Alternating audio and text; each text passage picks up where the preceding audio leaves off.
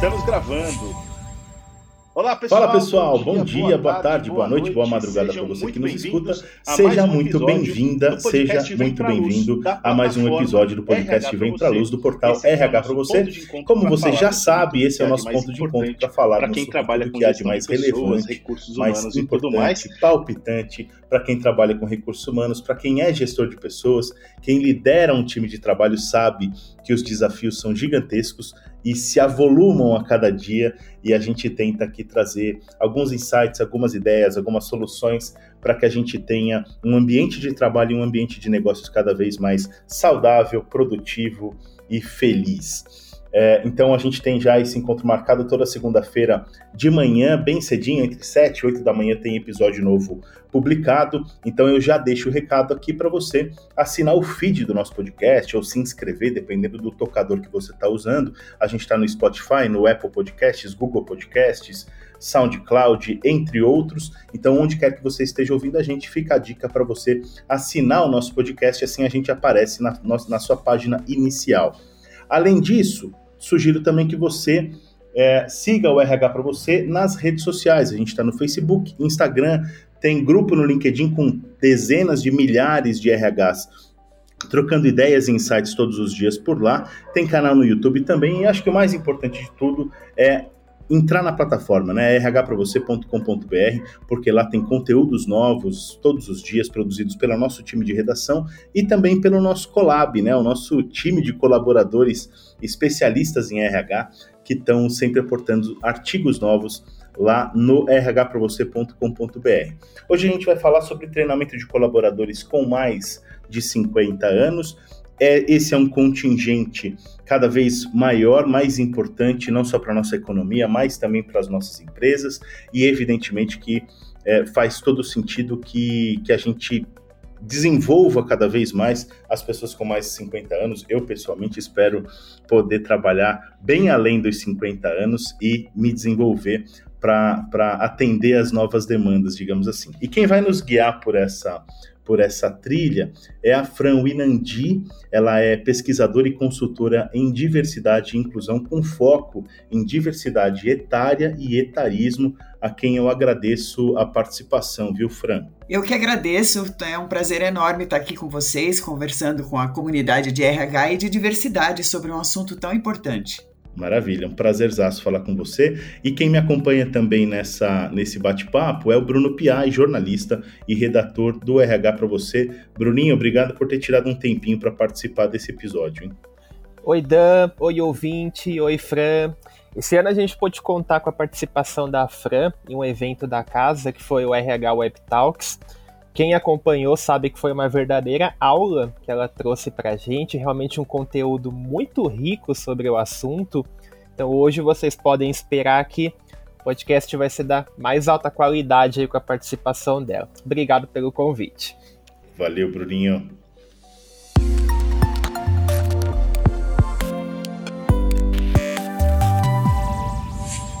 Bom, eu vou começar com alguns dados aqui para que a Fran possa nos ajudar a desbravar, digamos assim, o, o tema, mas principalmente que a gente comece a entender de fato quais são os nossos desafios, os desafios empresariais, quando a gente fala na inclusão e no desenvolvimento dos profissionais é, acima dos 50 anos. Segundo dados do, do PNAD contínua do Instituto Brasileiro de Geografia e Estatística, do IBGE, a proporção de pessoas acima de 50 anos no Brasil aumentou é, de 23,5% para 28% da população entre 2012 e 2019. É, e ainda há a expectativa de que nos próximos anos o número de, de pessoas nessa faixa etária aumente ainda mais. É, de, o que torna óbvio que as empresas precisam lidar com esse desafio de incluir e treinar esses colaboradores com este perfil etário, digamos assim. É, e aí eu já pergunto para a Fran, é, para ela, ela poder dar para a gente um panorama para iniciarmos essa conversa, é, como, como, qual, quais são os desafios principais da condução dessa jornada e, e de que maneira você vê esse, esse processo acontecendo, Fran? Bacana. Bom, na verdade, esse desafio ele começa na necessidade de sensibilização das lideranças para a diversidade etária.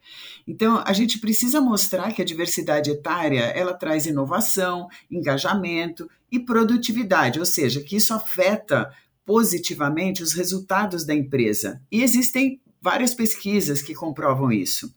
Além disso, a gente precisa pontuar também sobre as mudanças da nossa pirâmide etária com o aumento da longevidade, a diminuição das taxas de natalidade, ou seja, nós teremos menos jovens nas empresas. Portanto, logo as empresas vão ter que ampliar o seu leque e contratar pessoas mais maduras, simplesmente porque não haverá jovens suficientes para o número de postos de trabalho disponíveis. Perfeito. É, eu acho que assim, é, essa, essa primeira sensibilização ela é fundamental, mas depois a gente tem que focar na avaliação do balanço etário da empresa. Né? Não é só a avaliação do mix etário por nível hierárquico, mas também o mix etário de contratações dos últimos anos. Né? Será que a gente está contratando pessoas mais velhas? Aí quando a gente começar a sentir um pouco como que isso acontece dentro da empresa, aí sim a gente vai passar para a próxima fase, que é a reformulação dos processos seletivos, que, é, vamos dizer, o processo seletivo é a porta mais difícil né, de transpor nas empresas. Então, a gente precisa ter processos de seleção que foquem na diversidade. Aí depois a gente tem que começar a olhar todos os outros processos de RH dentro da empresa. Será que eles são inclusivos? Pessoas mais velhas participam de treinamentos de atualização, novas capacitações, aprendizados? Ou será que a nossa empresa parte do pressuposto que pessoas maduras não podem, não precisam ou não querem aprender? Então, assim, é uma jornada longa, repleta de questões. Perfeito, Fran. Ficou absolutamente claro de que de fato os desafios são inúmeros, mas que a gente precisa de fato encarar isso porque simplesmente não há outra alternativa. É, e aí eu queria convidar o Bruninho para essa, essa conversa, para trazer também os seus insights e suas perguntas para a Fran, Bruninho. Uh, no começo desse ano, eu fiz uma entrevista para uma pauta do RH para você, falando sobre essa questão da maturidade nas empresas, desse equilíbrio entre gerações. E a pessoa que falou comigo, ela trouxe uma, uma frase que ficou marcada para mim. Ela comentou que hoje, dentro das empresas, principalmente o público mais jovem, é, há muito o, o, uma, um sentimento de invulnerabilidade. É, ao mesmo tempo que muito se discute que, ah, quando eu completo 40 anos, eu completo 50 anos, eu não consigo mais emprego, as, fecha, as portas começam a se fechar, você já entra naquele é, desespero pelo fator etário representar uma dificuldade a mais para você se recolocar no mercado. Mas é, eu sinto também, pelo que esse entrevistado foi me falando, que hoje a gente meio que não pavimenta esse caminho, né? Você tem esse receio em relação ao, ao seu futuro, mas ainda faltam iniciativas para que hoje você traga essa diversidade para dentro das empresas, para que, consequentemente, o seu futuro etário não seja tão é, complexo assim para que você tenha é, mais oportunidades no mercado de trabalho. Você vê um pouco dessa forma também, Fran, que esses receios que se criam, que, poxa, quando eu completar meus 40 anos eu já não vou é, ter tantas oportunidades quanto antes.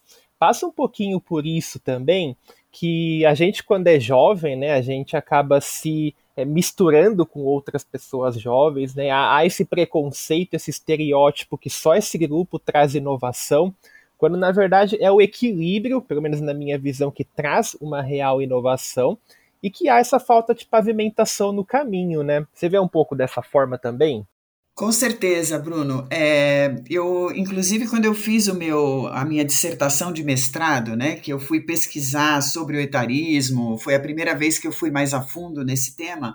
Eu conversei com vários colegas, gestores da área de RH, para saber se, se eles estavam fazendo alguma coisa dentro das organizações, considerando esse panorama, né, considerando é, o envelhecimento da população, as dificuldades que a gente vai ter de contratar pessoas mais jovens e também o próprio envelhecimento deles, né? Uhum. E, E aí foi, foi engraçado porque isso foi em 2014, né? 2013, 2014 e me olhavam como se eu fosse um ET fazendo esse tipo de pergunta, né? Imagina, né, né? Mas que coisa, não, não, não, faz o menor sentido, né? Quando a gente fala em talento, e aí você acertou, né? A gente fala, a gente pensa talento igual a juventude, né? Você vê vários programas de jovens talentos, mas você nunca viu um programa de velhos talentos, né? Uhum. Então, esse é um grande estereótipo, né? é, dentre outros tantos, né, de que pessoas mais velhas, por exemplo, têm dificuldade para aprender ou que produzem menos, enfim, tem, algum, tem uma coisa que sei lá, a partir de uma certa idade, parece que a gente emburrece, né? De repente a gente não produz mais, a gente não aprende mais, a gente não consegue fazer mais nada. Então, é, eu comecei a, a, trazer essa, essa discussão para os meus colegas, né? Que eu fiz um MBA de RH, eu tenho um grupo grande de RH, trabalhei muitos anos nessa área, e assim, não era um assunto na pauta, né? É, alguns anos depois, né, quando eu fui me especializando e atuando mais focada em diversidade etária, eu voltei a conversar com alguns deles e assim, vários desempregados, né, porque não pavimentaram esse caminho para eles próprios, né? Então, assim, a organização chega num determinado momento que não tem mais interesse por pessoas mais velhas, né? Por quê? Ah, porque é muito caro, porque o, o plano de saúde é caro, aí tem outros estereótipos, outros preconceitos grandes que também a gente consegue ir desmistificando um a um, se a gente entrar em detalhes, né? Mas é, como gestores de RH, eles já poderiam ter, se, ter preparado o terreno para isso não acontecer. E aconteceu, infelizmente. Ô Fran, até porque também esse, esse receio com o, passar dos anos, a, a, a limitação de idade ela parece que está ficando cada vez maior, né? Porque é, antes se, fala, se falava muito que a partir dos 50 anos você já não tinha tantas oportunidades. Hoje já se fala que na casa dos 40 o, o cenário já começa a ficar um pouquinho mais complicado. Daqui a pouco a gente está chegando na faixa dos 30. Então é realmente um processo que se os RH, se as lideranças não começarem a se movimentar agora, daqui a pouco o mercado de trabalho vai ser, entre aspas, dominado só por quem está na casa dos 20 anos, e com 30 anos você já vai começar a ter é, esse medo, né, esse, essa preocupação mais intensa de não conseguir se recolocar, né? Olha, é, dependendo do setor em que você atua, essa já é uma verdade. Então, é, por exemplo, no setor de games, né, dentro de tecnologia, você tem várias empresas de games. Eu mesma trabalhei como headhunter durante muito tempo e quando eu fazia posições para empresas nessa área ou startups, uhum. é, a busca era por pessoas, sei lá, na faixa de 28, 30, né, 35 já era considerado velho. Então, é, é eu acho que assim, dependendo do setor que você tá, isso já é uma realidade. Agora, Uh, tem aqueles dados que eu trouxe no início do envelhecimento da população, né, das pessoas que estão querendo ter menos filhos. Então, uh, a gente não vai ter onde buscar. Né? Na, a verdade é essa: a gente vai ter que contratar pessoas mais velhas porque a gente não vai ter tantos jovens como a gente tinha um tempinho atrás. Ô, Fran, mas aí é, é, é, é aquela coisa, né? Quer dizer a gente vai ter que ir por esse ou as empresas vão ter que ir por esse caminho porque simplesmente não tem outra alternativa. Mas por outro lado, é preciso trabalhar a conscientização de que é, não é porque a gente vai ficar num beco sem saída, é porque os profissionais é, com mais idade, mais experientes, mais velhos, eles têm muito a agregar para as empresas. A gente precisa conscientizar, e eu sei que, que essa, essa é uma das suas missões, uma das suas bandeiras. É, a gente precisa conscientizar a todos é, de que essa inclusão é fundamental para o sucesso das empresas. E aí eu só queria aproveitar e te perguntar um, um, um outro aspecto que me parece muito muito claro, mas eu mas há nuances aí. A gente vive numa sociedade é, e aí não estou dizendo só Brasil, não. Acho que tem muito a ver com a sociedade ocidental, digamos assim, que cultua a juventude de uma maneira, eu diria até doentia em certa medida, porque é, a gente tende a não aceitar a, a própria velhice, né? Assim, a, a, é, ao se olhar no espelho e não, não aceitar o que vê, digamos assim, né? Há uma, na minha visão, há uma, uma tentativa de, de negar que a idade está avançando e etc e tal, quer dizer, as pessoas não querem dizer suas idades e, bom, e por aí afora. É, é, eu, eu não sei, aí não tem, claro, não tem solução fácil, mas você acha que parte dessa solução passa também por uma conscientização e uma aceitação maior é, de nós como sociedades, é, como, como sociedade, de, de, de que a idade é, vem, de que não é, não é algo ruim, de que a gente deveria parar de cultuar de maneira tão, tão tão forte a juventude, digamos assim, aquela coisa toda, ou estou sonhando demais? Não, na verdade a minha batalha tem sido exatamente nessa direção, né? Porque a gente sempre teve essa coisa de que o Brasil é um país jovem, o Brasil Sim, é um país é. jovem, né? E é. esse culto à juventude, e, e, assim, é, uma pessoa jovem é bonita, uma pessoa velha uhum. é feia, né? É, Para as mulheres ainda é pior, né? A, uma mulher com rugas, né, uhum. uma mulher que não se cuida, ou uma mulher com cabelos uh, grisalhos, hoje já está um pouco melhor, né, já tem uma aceitação um pouco maior e a Sim. pandemia contribuiu para isso, mas é a mulher com cabelos grisalhos era vista como uma mulher desleixada, enquanto que o homem era um homem charmoso, grisalho, verdade, né? Verdade. Então, é, a gente tem várias, várias questões quando a gente fala dessa, dessa dessa relação beleza-idade, né, invisibilidade das pessoas mais velhas, porque também tem uma, uma discussão muito forte que passa aí pela própria economia prateada ou economia da longevidade, uhum. de não de desconsiderar as pessoas mais velhas, invisibilizar essas pessoas, sim, né? Sim, sim, sim. E, e, elas são grandes consumidoras, então é, é a gente está falando de muito dinheiro, né, que, que, que movimenta essa economia. Então, uh, sim, a gente precisa mudar. Eu acho que é, eu tenho realmente trabalhado muito nessa, nessa conscientização. Uh, o que o Bruno comentou agora há pouco da, da integração de gerações, para mim é o caminho mais rico, né? Uhum. E, e, a gente tem várias pesquisas que mostram isso, né? O quanto a, a integração é, geracional traz de inovação, de engajamento, de resultados bacanas para a empresa. Então a gente precisa usar isso, porque quando você fala com a cúpula, né, quando eu falo, ah, a gente precisa conscientizar a cúpula, eu tenho que mostrar aonde que isso pega no bolso. Claro. E eu acho que é isso, né? Então, vamos lá, vamos mostrar onde pega no bolso. A integração geracional traz melhores resultados, traz mais dinheiro, né? Eu tenho um sênior olhando para o cliente sênior, né? Porque o teu cliente não é só o cliente de 20, 30 anos. A gente claro. tem vários cases, né, de trabalhos que a gente fez que mostram que quando você tem a empatia, você tem uma pessoa sênior dentro da organização, você consegue ter esse olhar para o teu cliente sênior, que é super importante. Verdade, Fran. E aí eu, eu queria, caminhando agora efetivamente para o tema do nosso podcast, que é a questão do, do treinamento, né, do desenvolvimento de colaboradores com mais de 50 anos, e, e aí eu queria que você falasse um pouquinho das, dessas particularidades, digamos assim. É, a gente sabe que, que o, o processo de aprendizagem de alguém com mais idade e aí estou dizendo de um processo de aprendizagem, de aprendizagem de adultos, digamos assim, em contrapartida com a aprendizagem de crianças e adolescentes, ou a chamada pedagogia versus andragogia, digamos assim, o processo andragógico, que é o processo de aprendizagem para adultos, eles são, eles são diferentes de largada, né? Quer dizer, há, há inúmeras diferenças entre esses dois processos, porque a forma como um adulto aprende e talvez um adulto de mais idade é, é, torne isso ainda mais agudo, digamos assim, é diferente da maneira como nós mesmos aprendemos quando éramos crianças e tudo mais. E aí eu queria que você falasse um pouquinho sobre essas diferenças é, e como levantar as necessidades de um treinamento para gente mais experiente é diferente de gente mais jovem. Bacana.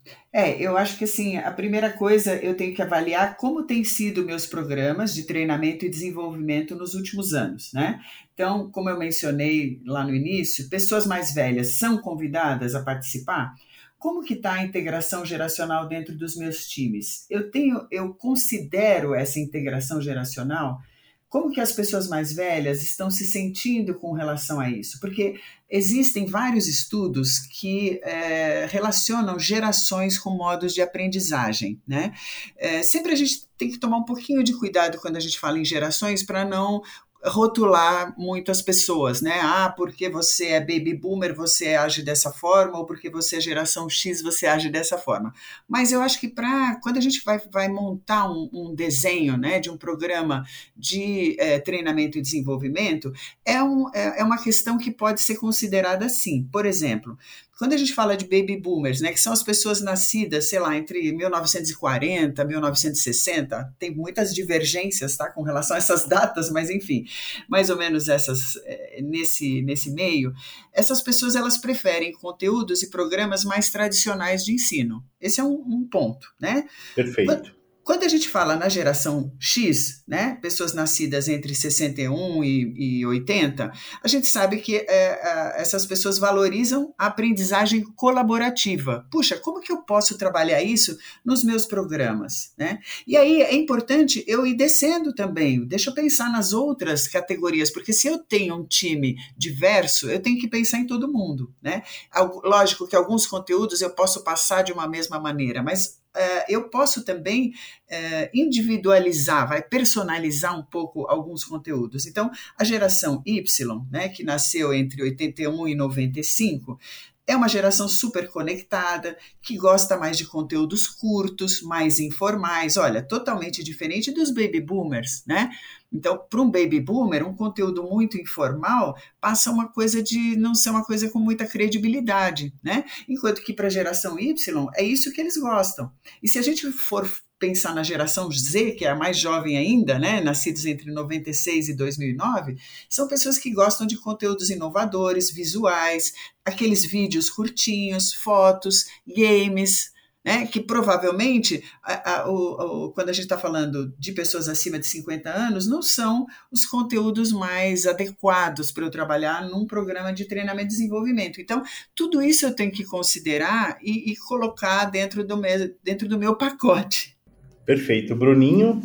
Ô Fran, tem uma, uma pesquisa que saiu nesse ano, essa pesquisa ela foi divulgada em julho no portal do G1, que eu particularmente eu acho que ela traz alguns números bastante interessantes, porque ela vai exatamente no sentido de quebrar alguns estereótipos, alguns preconceitos que a gente tem em relação ao público 50 a mais. Eu vou compartilhar alguns dados dessa pesquisa. É, foi um levantamento, ele foi feito em São Paulo, ele ouviu um pouquinho mais de 1.300 pessoas. E alguns números que me chamam muito a atenção são é, 80% desse público aproveitou esse tempo de isolamento social para fazer cursos online para investir em, em, preparação, investir em conhecimento. E sete a cada dez desses entrevistados, eles falam que se sentem mais preparados para usar as redes sociais de forma profissional. Então a gente nota que é, mesmo dentro desse período de pandemia, esse público 50 a mais é um público que ele está buscando se preparar, é um público que está investindo em treinamento, está investindo em conhecimento, está fazendo isso de forma online, o que eu acho muito importante ressaltar, porque há esse estereótipo de que para esse público é, é, só funciona se for presencial, então é muito legal a gente ter essas quebras. E eu acho que isso vai muito é, dentro do, do que você estava falando, né? Essa questão dos treinamentos, de, de investir nesse público, porque uh, existe a vontade, existe o desejo, há um processo de reskilling e upskilling. Então a gente nota que o, o principal fator aí onde está precisando mesmo haver uma mudança é no mindset das empresas, né? É ter esse trabalho, é, pode, até mesmo um trabalho de mentoria reversa, é um trabalho onde o, os mais velhos aprendem com os mais jovens, é, é um, um, vai, um vai ajudando o outro com é, o, o, que está mais assim novo em relação à tecnologia, enquanto o outro vai compartilhando experiência, vai compartilhando aquelas malemolências, vamos dizer assim, do, do dia a dia empresarial. Então é uma troca extremamente rica é, para as empresas você ter esse choque entre aspas positivo de diferentes idades dentro do negócio. E realmente eu acho que essa questão de falar que os mais velhos não se preparam não é mais uma desculpa para não integrá-los no mercado, né? Porque a gente vê em números que eles estão inovando, eles estão é, lidando com novas tecnologias, o home office não está sendo mais um, um empecilho para que eles se desenvolvam. Falta aí um pouquinho de ação, acho que mais por parte das empresas, não é? Concordo 100%. É, aliás, eu acho que eu posso até falar do meu próprio caso. Né? Eu dou aula na pós de, de gestão de carreiras e desenvolvimento de RH e também de diversidade. Uhum. E aí, o que, que acontece? É, eu, minhas aulas sempre foram presenciais. Né?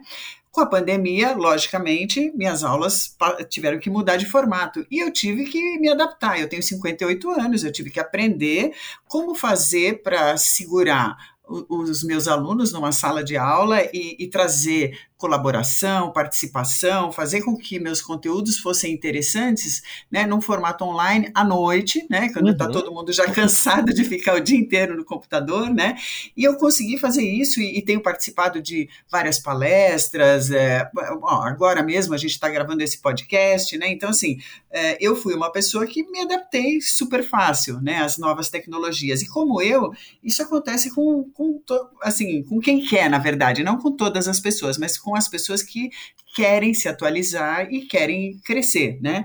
E a gente percebe que realmente a pandemia trouxe isso, os, os 50 a mais mergulharam no estudo, mergulharam no, no desenvolvimento, né? É, eu tenho feito vários trabalhos de inserção de pessoas acima de 50 anos em organizações e o, o programa de mentoria é fundamental, porque assim, a mentoria, a mentoria reversa são super enriquecedores para os dois lados, né? Para os jovens e para os mais velhos. Uhum. E assim, é, tem sido, talvez eu acho que assim, a, a, coisa de mais sucesso que a gente tem feito nesses programas, na implantação de programas de diversidade etária, é esse trabalho de mentoria, que realmente traz resultados impactantes. Então, sim, eu acho que são preconceitos, nós somos, nós, nós passamos de imigrantes digitais para refugiados digitais, tivemos que nos adaptar, né? E, e, a, gente, a gente fez como a gente sempre fez, né? Porque se você pensar, quando eu comecei a trabalhar na área de RH, tinha um computador no andar, a gente nem chegava perto, era um negócio gigante, num banco, né? E, e nunca a gente imaginava que cada um teria o seu. Então, com o tempo, a gente teve que aprender a lidar com todas essas tecnologias tecnologias e a gente aprendeu. Ô Fran, eu queria aproveitar que você está comentando um pouco sobre a sua experiência com, em RH e com RH e, e perguntar um pouco de fato sobre o papel do RH é, nessa questão da inclusão e do desenvolvimento e treinamento das, do, dos profissionais acima dos 50 anos. Quer dizer, o que o RH pode fazer, de que maneira ele pode endereçar esse tema dentro das organizações para que, que de fato é, isto ande e, de fato, a, a, a gente veja a realidade sendo transformada. É, qual é o papel do RH nisso tudo? É, eu acho que a área de RH de uma empresa, né, ela pode ser processual ou estratégica. Então aqui a gente está falando de um RH estratégico, né? E quando a gente fala de um RH estratégico, eu acho que as pessoas que estão nessa área têm que compreender que elas têm um papel importante para que os resultados da organização sejam atingidos, né? Então, a prioridade tem que ser para o desdobramento do planejamento estratégico, das metas da organização. Eu, como área de RH, eu tenho que saber exatamente aonde a minha empresa quer chegar para eu poder ajudar a montar esse como, né? Porque uma empresa é feita de pessoas. Quem, quem vai atingir esse cumprimento ou não das metas são as pessoas que estão dentro da empresa. Então, por conta disso, elas têm que estar envolvidas, capacitadas, informadas, motivadas, né? É para isso que os processos de RH existem. É, é, são ferramentas para a gente atingir as metas da empresa. Então, é, falando especificamente de treinamento, uma empresa que tem uma cultura instalada de aprendizado já sai na frente, porque a gente vive num mundo de mudanças constantes.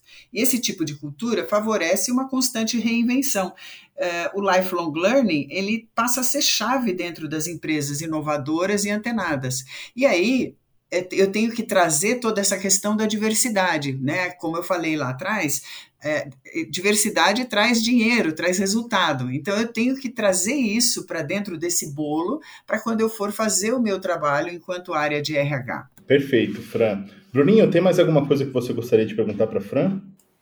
Ô Fran, eu queria, só para a gente é, finalizar, abordar uma, uma, uma, pequena polêmica, né? É, agora em, em janeiro, a gente vai ter reconhecido pela OMS, não, na verdade, a gente já teve, né, reconhecido pela OMS, vai, OMS vai entrar em vigor agora em janeiro, a velhice como doença, né, está classificado no, no CID, que é a Classificação Internacional de Doenças, e isso está gerando uma polêmica assim muito grande, uma discussão muito grande. Primeiro pela consideração de que essa inclusão ela pode ser pejorativa, ela pode potencializar o preconceito contra esse público. E segundo que é, é, é, essa questão da velhice, é, quando a gente fala em, em, números frios, no Brasil você é considerado idoso a partir dos 60 anos, há países em que é, essa idade, é, o 75 é a referência, então é muito complexo a, a gente falar disso, né? O, usar, usar esse termo é, dessa forma é às vezes até meio incômodo, né?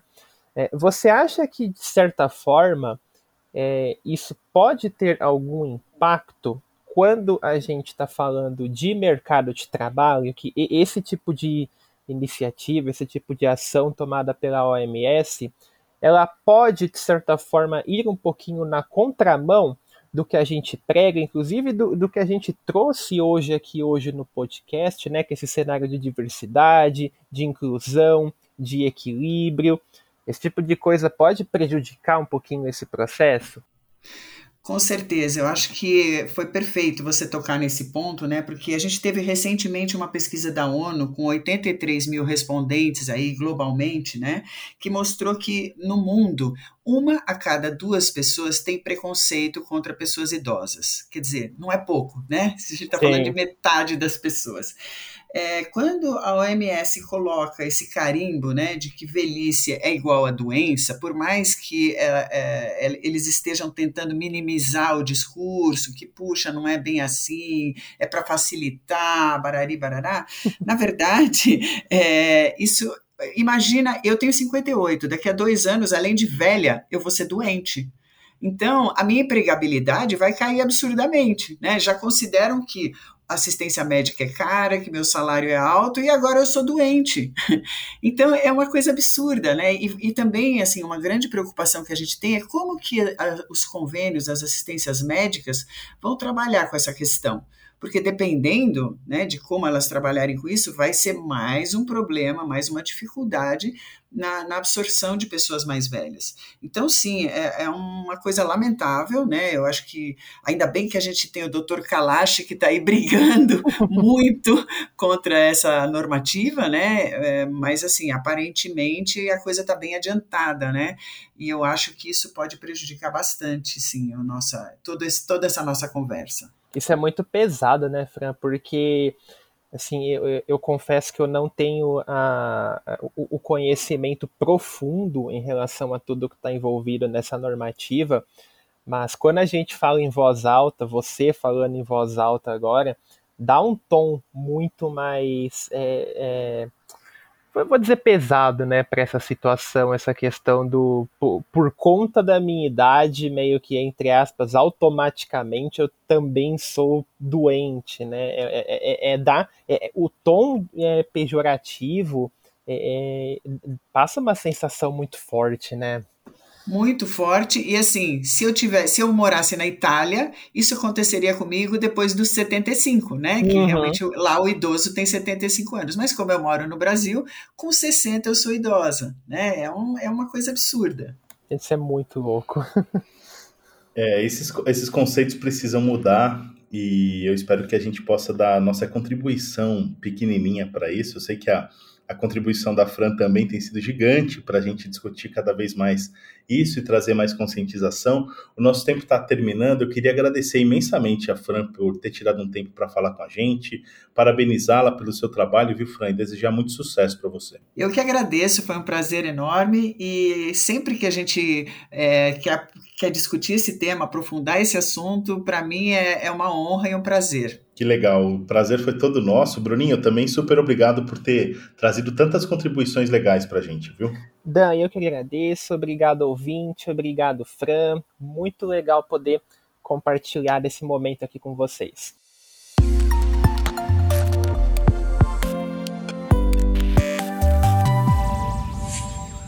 E aí, pessoal, curtiram o nosso bate-papo de hoje? Falamos com a Fran Winandi, ela é pesquisadora e consultora em diversidade e inclusão, com foco em diversidade etária e etarismo. Esse é um tema que diz respeito a todos nós como sociedade e a gente precisa cada vez mais estar atentos para que a inclusão de trabalhadores com mais de 50 anos aconteça de maneira orgânica, aconteça de maneira vigorosa dentro das empresas e que esses colaboradores sejam atendidos em termos de treinamento, desenvolvimento e tudo mais.